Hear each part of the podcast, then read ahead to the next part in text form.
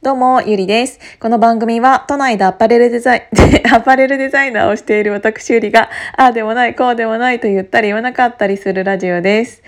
えっ、ー、と、今朝は、えっ、ー、と、自分のブランドのリピっていうのをやらせていただいているんですけど、それの撮影、朝の7時から させていただいていたので、えっ、ー、と、4時半起きぐらいだったかな。もうちょっと朝の記憶もないんだけど、に、え、12時間前の今すげえ撮影してたなと思って今ちょっと時計見たら。そうでも本当にねモデルの子が可愛くてもう何て言うんだろうすっごいふわふわしている感じなんだけど喋ると。なんだけどあのーカメラを向けると本当にスイッチが入ったようにかっこいい感じの目になったりとかポーズをバンバン撮ってくれ撮ってくれてであのミスショットトがすっごい少ないんだよね。あのミスショットってあの何かって言ったらうんと結構カメラマンさんって、えーと、モデルさんのいいなって思ったところをパンパンパンパン撮っていったりするんだけどその相性モデルさんとカメラマンさんの相性が少、うん、あんまり良くなかったりすると,、えーと、なんか目が半開きだったりとか手がこうブレてたりとかあの服の感じがあまり映ちゃんと写ってなかったりとか。あの、本当に、えっ、ー、と、あ、ここはいいのに、あの、こ、目はすごくいい目してるのに、あ、足がブレてんなとか、なんか本当にちっちゃい細かいことなんだけど、そういうことが起こりやすかったりするのね。なんだけど、ちゃんとそこら辺の相性もすごく、えっ、ー、と、いいし、やっぱりね、なんて言うんだろう。うん、あの、ずっと立ち上げの時からっつっても去年の8月からなんで そう、でも、それでずっとマリアちゃんっていう女の子なんだけどね、その子に、えっ、ー、と、モデルさんをしていただいていて、うん、もう引き続き今回もお願いしたんですけど、本当に素晴らしかったので、ちょっと撮影したやつまた見せるね。で、あのー、改めてすごく思ったのが、えっ、ー、と、自分で、えっ、ー、と、ブランドを作らないとできなかった経験ばっかり今しているなって思って、これは今までも何回もお話しさせていただいたから、ちょっともう聞き飽きたよって思うかもしれないんだけど、ちょっと今回はそれにお付き合いいただきたいなと思って。あの、自分でいいと思った生地があって、それでこういう形が作りたいと思って、それに柄を入れるなら入れてで縫い方とかも含めシルエットはもちろんのことうん、そういうのも考えてでそれをそのまま形にすることっていうのもなかなかないんだよね。なぜかというとどこかのブランドに所属してしまうとそのデザインが自分では可愛いと思っていたとしてもいろんな人のいろんな意見が入ってここはもうちょっとこうした方がいいああした方がいいっていうことがあって自分が本当にいいと思う形をそのまま世に出すことっていうのはなかなか難難しいんですよ今の世の中。なんだけどやっぱり全全部をディレクションからうんと、販売まで全部自分でやっていると、うんと、全部自分でできるんですよ。まあ、あのー、反対に言うと全部自分でやらなきゃいけないんだけどね。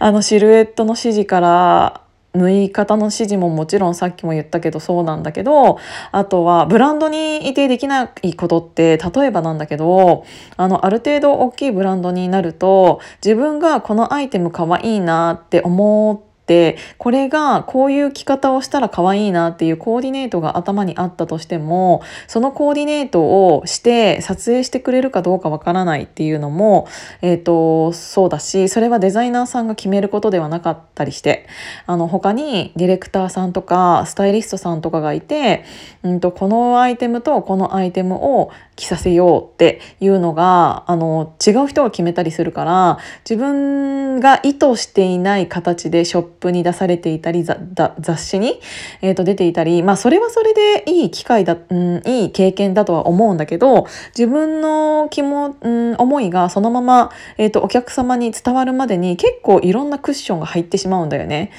なんだけど自分でブランドをやっているとちゃんとこれとこれを合わせるっていうのが全部自分で決められるしコーディネートしかり。でモデルさんも自分で決めてでモデルさんの髪型から、えーと、メイクのイメージまで全部決めてじゃあそれにはどういうバッグが合うかとか小物まで決めてコーディネートをしてで、えーと、そのバッグがどういうところがいいかっていうのも踏まえて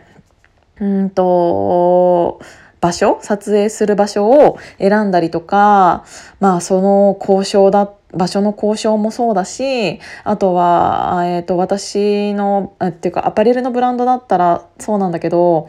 いろんな洋服を着てもらわなきゃ着替えてもらわなきゃいけないからえーと、外で撮るっていうのは結構難しかったりとかあのいちいちトイレに着替えにどこかに行ってっていうのだとなかなか難しかったりとかあとは天候に左右されるっていうのももちろんあるしあとは値段の関係で使いたいところが使えないとかももちろんあるしあとはせっかくここいいなって思ったとしてもモデルさんとカメラマンとヘアメイクの人とあと場所とっていうのが全部スケジュールが合わないとその時そのの場所でその人たちと撮影できなかったりもするしもう本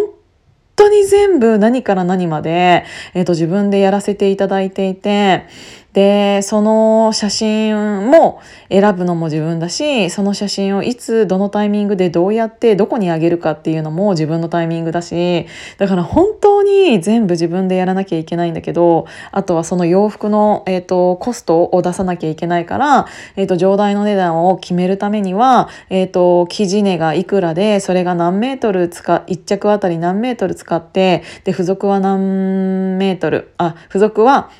どういうものを一着につきつく使ったから、えっ、ー、と、あとは工賃がいくらでとか、なんかそういう交渉もしかり、工場さんとの納期調整もしかり、本当にそういうのもやらせていただいているからすごい自分の力になるしやりがいもあるしで何より自分がえっ、ー、とそうやって納得いって作ったものだからそれを、うんと、周りの人にすごい可愛いねって言ってくれてでそれをお金を出して買っていただけてでその人たちが実際着たものを SNS とかでアップしてくれて私をメンションしてくれてっていうのってもうなんでこんなにやりがいがある仕事なんだろうってすごく思ったんだよね。うんなんかうんなんか私は自分が、えーと、小さい時に自分自身の顔とか体とか、まあ、外見に自信が持てなかったからこそ、えーと、自分を変身させるためにあの洋服っていうものを一つの武器として使っていたんだけどなんか自分の作ったブランドを着てもらう時に少しでも、えーと自信を持ってもらったりとか元気をももう元気を与えられられたりとかしたら本当に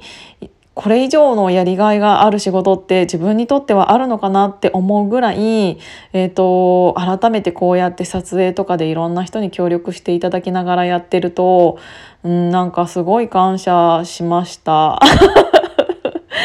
もうなんかすごく天職だなって自分で思う。なんかどんなに朝早くても嫌だと一切思わないしどんなに大変でもどんなに力仕事が入ったとしてもどんなに寝れなかったとしてもなんかこんなにやりがいがあるから嫌っていう気持ちが一切ないしもっとやりたいって思っちゃうんだよね。うん、だから改めて今の私の仕事は、うんと、やりたい仕事をやらせていただいてるなっていう、え、それをできる環境っていうのも、うんと与えられてるなっていうのがあるのですごくなんかすっごいつまんないラジオになっちゃったかもしれないけど。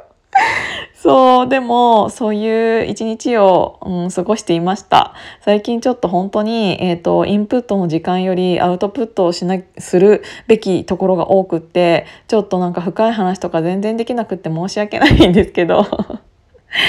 本当にいつも聞いていただいてありがとうございます。今日も聞いていただいてありがとうございました。じゃあまたね。